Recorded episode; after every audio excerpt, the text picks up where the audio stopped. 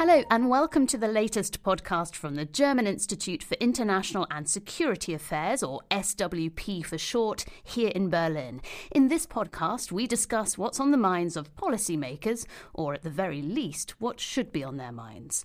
It's the 26th of April 2021, and today we're turning our attention to EU Turkey relations, following the meeting earlier this month between EU Commission President Ursula von der Leyen, EU Council President Charles Michel, and President President Recep Tayyip Erdogan in Ankara.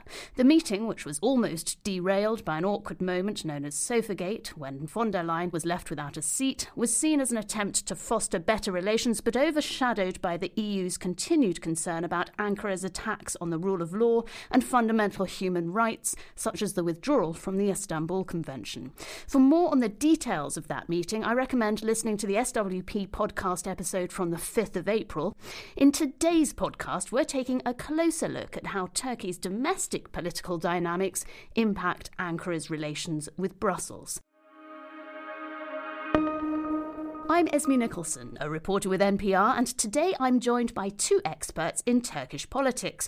On the line from Berlin, for social distancing reasons, we're joined by Dr. Hürcan Asli Aksoy from the Centre of Applied Turkey Studies, or CATS, here at the German Institute for International and Security Affairs. Asli is deputy head of the centre, and her expertise include Turkish domestic politics, democratisation and autocratization in Turkey, Turkey's foreign policy in the Middle East, and women and politics in Turkey. Asli, thank you for being here today. Welcome. Thank you. And our second guest is Dr. Sinem Adar, also from the Centre for Applied Turkey Studies here in Berlin. Sinem's research focuses on Turkish domestic politics, EU Turkey relations, Turkish diaspora policy, and EU Turkey cooperation over migration. Sinem, thank you for taking the time today. Thank you, Esme, for having me. So, before we address how domestic policy impacts Ankara's relations with the EU, I'd like to get a sense of the current state of Turkish internal politics and what factors play a part in shaping them. Sinem, perhaps you could start us off. Sure. Um, first, it is crisis ridden. It's basically crisis is a kind of like a daily fact. Second, it is quite unstable. And third, it is quite incoherent. And these three features coming together, they lead to quite frequent, unorthodox, and if you will, even radical policies that are also contradictory in nature. Now, what are the reasons behind these three features? First is the elimination of separation of power with the transition into presidential system in 2018, and with that uh, personalization of power, of course. Um, second is the quite intense intrastate conflict, and third is basically the loyalty that has become one of the main principles that shape who has access to what. So these three factors coming together create a quite unstable and incoherent domestic politics in Turkey today. I would add to that this uh, society and political determinants.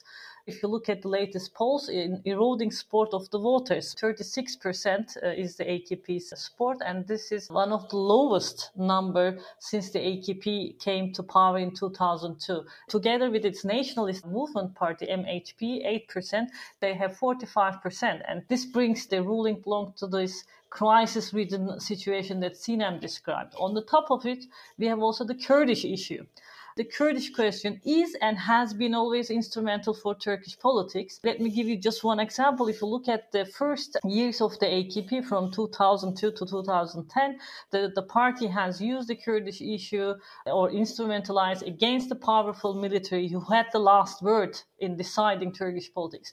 And if you look at now in the last seven to eight years, the AKP instrumentalizes the Kurdish question to attack the political opposition.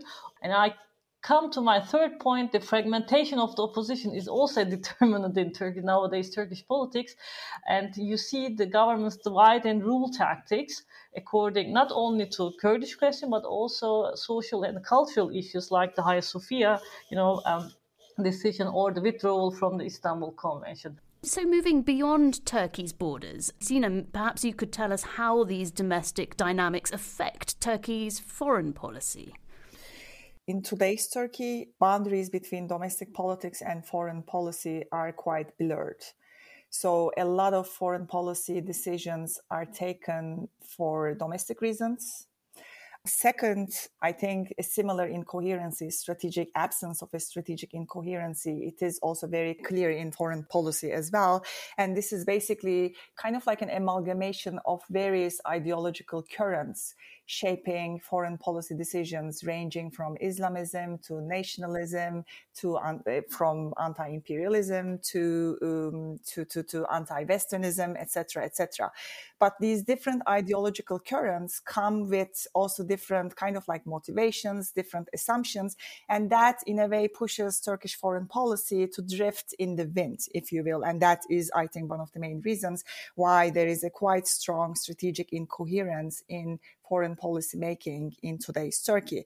Despite this strategic incoherency in terms of its ideational slash ideological background, I think one main assumption is that, or one kind of main approach to it is that it's driven by the Turkey first perspective, if you will. But this Turkey first approach also lacks coherent and well defined strategic vision. And that creates a very big gap between the aspiration to make Turkey into a regional hegemon on and economic realities, but as well as increasing the uh, weakening diplomatic capacity, which is an outcome of which I mentioned earlier. That is the, the elimination of separation of powers and personalization of power, i.e. institutional deterioration. So overall, I think today Turkish foreign policy, mainly driven by domestic reasons, lacks a strategic vision and is mainly um, designed according to tactics that are there to, in a way, manage the daily crises that Turkey faces in its allies and partners. Although I agree with my colleague Sinem, I would add up another another dimension to that because I think uh, trying to explain Turkey's foreign policy moves only uh, based on the domestic factors would be short-sighted. I mean, if, for example, the thing that Sinem has mentioned, like Turkey first, uh, as we all know, was not uh, solely a part and objective of Turkey, Turkey's uh, ruling elite, but we have also seen in American politics, and, and we can give further examples, uh, that there is also regional global dimension to that, of course. You know, like the withdrawal of the US from the regional politics also pushed not only Turkey, but different actors into the scene. But I would also say, uh, or add to what Sinem said, as I mentioned earlier, Erdogan is losing ground at home. And this results, of course, into, uh, into more aggressive moves in, in foreign policy. We have seen that in the last summer 2020, you know, with the tensions in the Eastern Mediterranean. And the policymakers use this situation. If the things are going bad home, so we can become more aggressive. This is one line of the argument. The second one is, of course, like I said, the Kurdish question gives also enough food for foreign policy decision makers that Turkey acts aggressively, as we have seen in Syria and Iraq. Because uh, the main determinant uh, of the Turkish state is, you know, being against an autonomous Kurdish state. Interesting, the fragmentation of the opposition is also indirectly influences Turkish foreign policy moves. The ruling AKP MHP alliance has managed to get the opposition in line if it is some foreign policy issues like in Syria, because the opposition is also supporting the government. This is kind of a rally around the flag. And there is also, we might not forget the political economy perspective of it. And we have observed uh, in the last decade the growing domestic defense industry. Moving on to bilateral relations now between Turkey and the EU. I mean, it's an understatement to say that, that the relations are complex. Accession has been on and off the agenda for years. Uh, the Turkey EU migration deal is now five years old. Sinem, what do you see as the main challenges for Brussels and Ankara in navigating their relationship? And equally, what opportunities does this relationship present? It wouldn't be an exaggeration to talk about three parallel processes that shape EU Turkey relations. These are, on the one hand, first and foremost, um, accession framework that has been there for a long time by now. Second is the transactionalist framework that has been, in my opinion, in the making since 2013 both through the visa liberalization roadmap that in a way was still connected to the accession framework and also the return agreement about the migrations in 2013, which was later on followed in 2015 and 16 with the migration cooperation. So these are kind of like the essential pillars of EU's transactional relationship with the EU.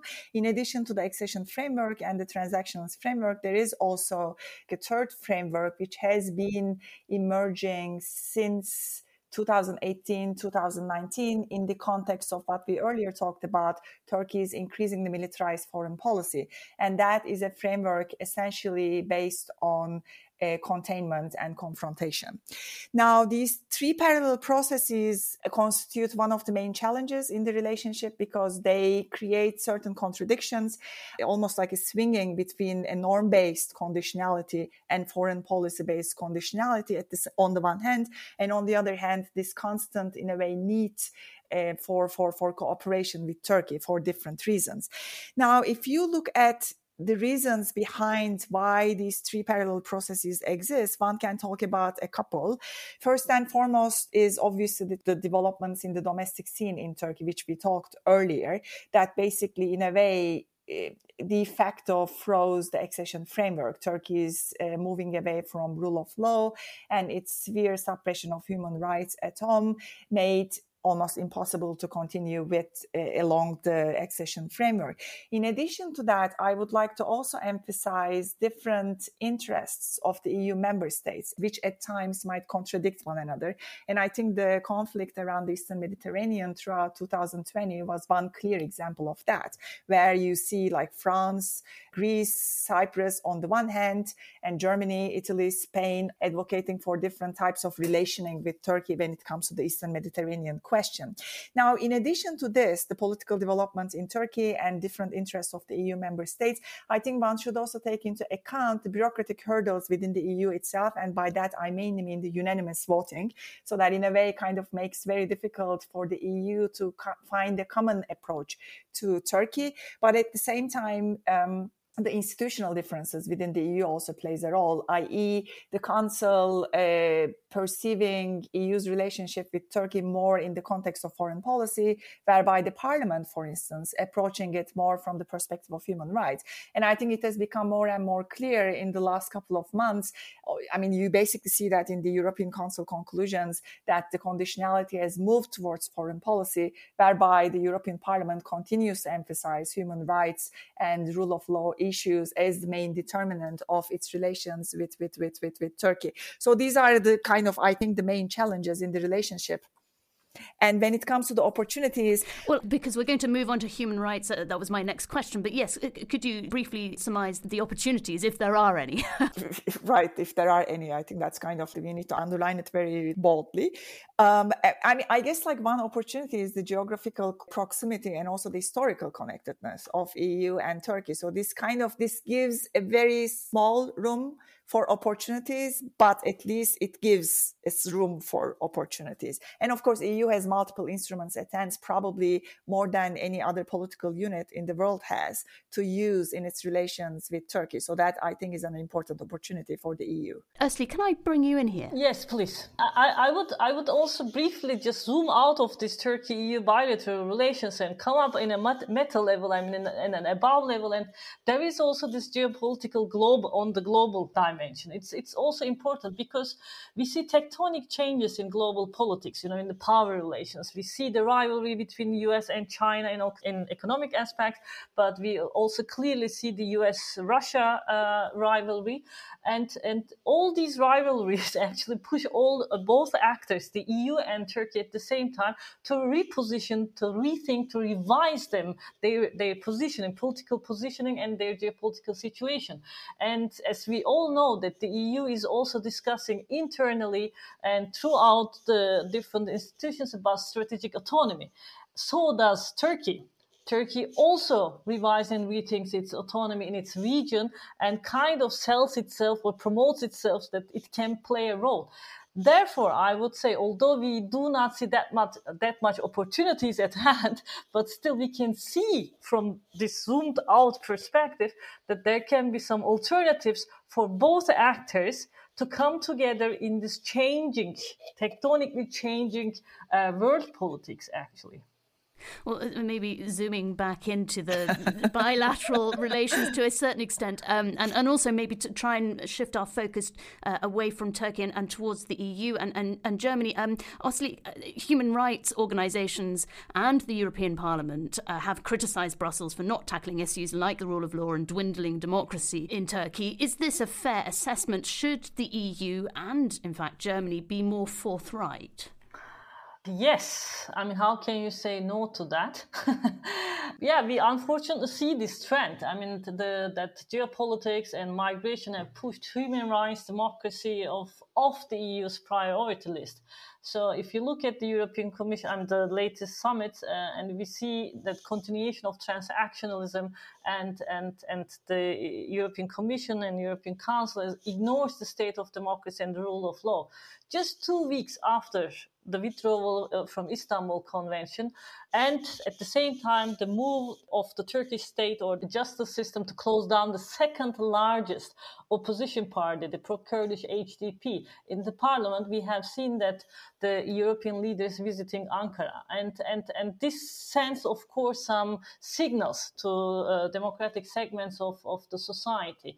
So obviously the EU is not doing very good on that sense, but I, I, must admit that importing of democratic norms and value, values is not possible. I mean, this demand for reform should come domestically from the base. Sinem, would you like to add anything to I that? I would like to jump in. I more or less agree with Aslı. I mean, obviously, EU should be more vocal about the domestic human rights situation and rule of law situation in Turkey.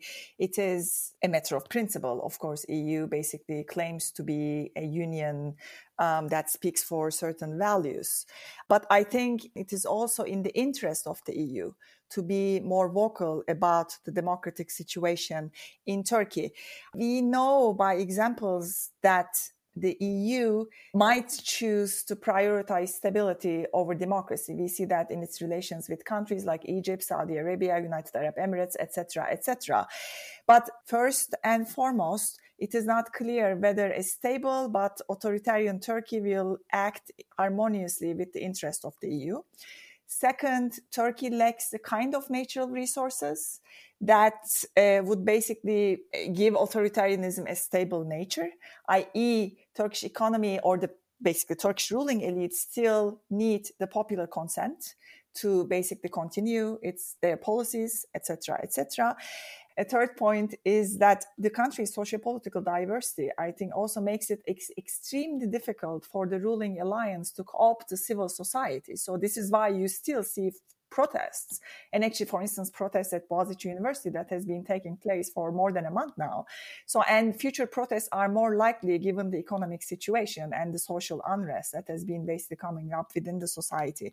And last but not least, the basic point which I made at the very beginning about the intrastate conflicts, I think that really makes Turkey's ruling alliance and Turkey's government increasingly vulnerable. So that also basically is another factor that might really make any stabilization of an authoritarian regime in Turkey very difficult. So I think in addition to being a matter of principle, speaking about criticizing the democratic situation in Turkey or lack thereof by the EU is also a matter of interest. Aslı, you've already mentioned reforms, and President Erdogan has spoken repeatedly about reforms, but to little or, or no avail. Why is this, and, and can the EU expect any action? Perhaps you could actually start by telling us what these promised reforms are and, and why they're not happening. I mean, it's it's been a while that uh, Turkish president has been talking about reforms, and it's always good to remember what those reforms are because we have not seen them.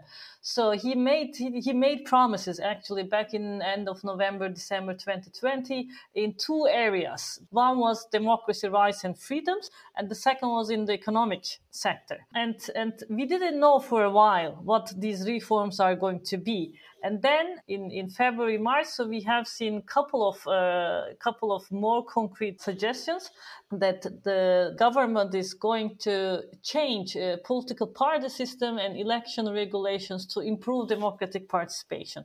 But what we experts wait is actually that the government is trying to gerrymander the election, uh, you know, to use the gerrymandering as an instrument to kind of hinder the democratic parties uh, entering into parliament. So in the economic part, uh, although there were the promise of reforms, we have seen the you know like renewal of the head of the central bank, and then the cent- and uh, the central bank uh, was acting uh, in quotation mark normally, so kind of you know like using the traditional tools to re-strengthen or to improve the economic situation. But two three weeks ago, they again changed the head of the uh, central bank, and today when we woke up this morning, we have seen the Turkish lira is losing value against dollar and, and, and euros. So as, as I said, we do not see any concrete action in both sectors, either in, in the justice system and, and democratic uh, institutions, nor in the, in the, not a real sense in economic part. Right after Erdogan said that there will be reforms for more democracy, we have seen more repression against democratic actors like the political parties and as well as the civil society, democratic segments of the civil society. Unfortunately, the, the developments on the ground show the opposite, and we see more repression and more aggression in on, on the, in Turkey. Sinem, can I bring you in as well here on, on this sure. question of reform? In fact, this gap between words and deeds, that is exactly what I mentioned at the beginning about being incoherent, the whole system being incoherent. In order to fix the economy, you need to improve the political situation at home. Uh, but in, if you improve the political situation at home, that means that you must be willing to share power with a larger societal uh, section, and that is clearly not the case. So that basically puts the politics, domestic politics, and policymaking in a vicious cycle. so uh, the EU ha- is uh, is uh, you know like uh, going to struggle with Turkey. That's obvious after we hear what we all say. Well, that, that actually brings me to my final question. um, and although we've touched uh, a little bit on what the EU and Germany in particular should be doing in terms of, of addressing human rights, I'd like to ask what European and German decision makers should be doing beyond sanctions, for instance, um, to establish a properly functioning relationship with Turkey, uh, both in the short term and in the long term. And perhaps, Sinem, I could ask you to talk about Brussels, and then, and then Asli, perhaps you could talk about. Uh, Uh, what perhaps Germany should be doing? Sinem two points. First is that it is important to highlight in a very detailed manner the areas of cooperation and areas of conflict in relations with Turkey. And then within areas of cooperation, I think it's also important to make a differentiation between those areas in which transactional cooperation can exist and in which transactionalism shouldn't take take place. And the second point is that I think in the short term, EU doesn't have really options other than a transactional relationship with Turkey, given the domestic situation at home. But in the medium to long term, and time matters, uh, it's important for the EU to basically both in terms of is, is a principle, but also as an interest to support civil society groups that have a strong commitment to Turkey's democratization, rule of law, and human rights, improvement of human rights. Um, and also, I think it might be wise for the EU to keep the accession framework for the medium and the long term if and when Turkey decides to start democratic repair. For the German case, or for Germany, it's pretty much in a parallel way, but Germany and Turkey has more intertwined relations. So compared to the whole of Europe, so it's, it's historically and politically and economically they are uh, very close to each other. Germany pursues more diplomatic ways. So I think in the long term or short term, dialogue uh, is important keyword for for German uh, decision makers. If Germany would uh, go for diminishing or suspending its relations, it will not do good either for Turkey or for Germany or for the EU. And the short term concrete policy could be reconstruction uh, in Syria. So it's also related with the migration deal and so on and so forth. Germany is already in talk with Turkey and um, this is also what uh, Sinem said, partly on uh, on refugees and migration deals. For example, Germany can seek to prevent further deterioration of living conditions and improving humanitarian aid by engaging Turkey in line with the European or German interests and instruments at hand. And long term, Germany would be the main actor, I guess, uh, in, in, in you know bringing EU and Turkey closer to get together. But it is important, like like my colleague Sinem said, to underline the European fundamental rules and norms. And for that, Germany can opt for bringing all the member states uh, on a coherent uh, policy towards Turkey, where the European responsibilities and interests are taking place, but also Turkey's situation and domestic calculations. And of course, in five months' time, we'll see what uh, post Merkel Germany will look like, and, and uh, depending on the government uh, that forms, uh, how that will inform their policies towards both Turkey and the EU Turkey relationship. Definitely. But I, I should add to that, of course, Germany Turkey relations are not necessarily changing by act actors because there are institutional relations. So there should be and there would be also some line that is going to be introduced that is Germany is not going to act, act like France in case there is a change in government. So so dialogue would be the key word and the, the main main dimension in Turkey uh, Germany ter- slash Turkey EU relations. Well, that's all for this week from the SWP podcast. I'd like to thank our guests, Dr. Hürcan Asli Aksoy and Dr. Sinem Adar. You can find links to their latest publications on both the SWP website and the Centre for Applied Turkey Studies website at www.cats-network.eu. You can also follow them on Twitter at cats underscore network. And if you like what you hear, you can subscribe to this podcast on SoundCloud and Spotify. So until next time, it's goodbye from me, Esme Nicholson. Thanks for tuning in. Thank you. Thank you.